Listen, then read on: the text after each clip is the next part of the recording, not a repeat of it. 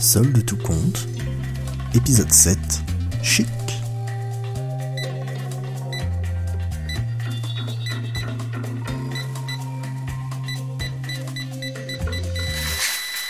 Monsieur Louet aime se regarder dans le miroir.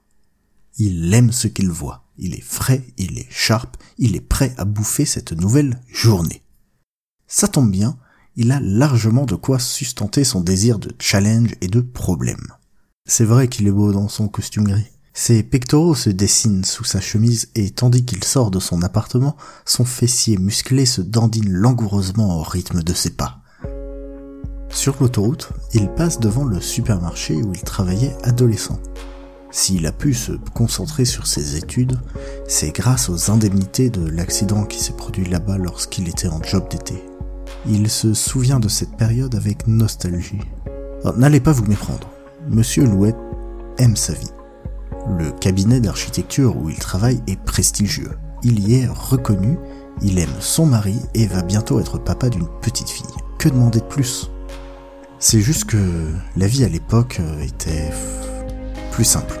L'univers était plus petit en 2020. Pas seulement sa vision du monde, mais tout était plus lent qu'aujourd'hui.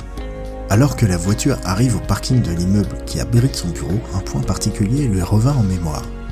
Les créneaux. S'il avait été en 2020, tout ce mouvement compliqué entre les voitures, il aurait eu à le faire. Il avait appris, mais il détestait ça. Quand il travaillait au supermarché, il devait toujours demander de l'aide à Gaston, même en passant chaque jour devant le supermarché, cela faisait des années qu'il n'avait pas pensé à cet homme. Au lieu, au travail, souvent. Mais cela faisait longtemps qu'il ne s'était pas souvenu de lui en particulier. Alors que l'ascenseur le propulsait dans les étages de la tour, il essayait de se souvenir de la voix de cet homme. Calme et discret, mais si attentionné et méticuleux. D'un coup, le bip sonore de l'ascenseur lui rappelait celui des caisses. Le silence matinal dans l'open space lui rappelait les rayons vides avant l'arrivée des premiers clients. Dans son bureau, sa machine à café dernière génération n'arrivait toujours pas à égaler le café de Gaston.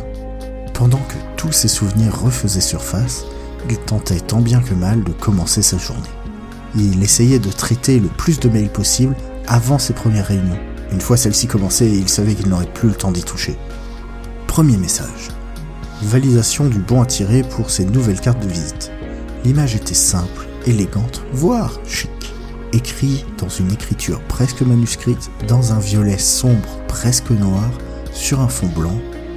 Kevin Louet, architecte.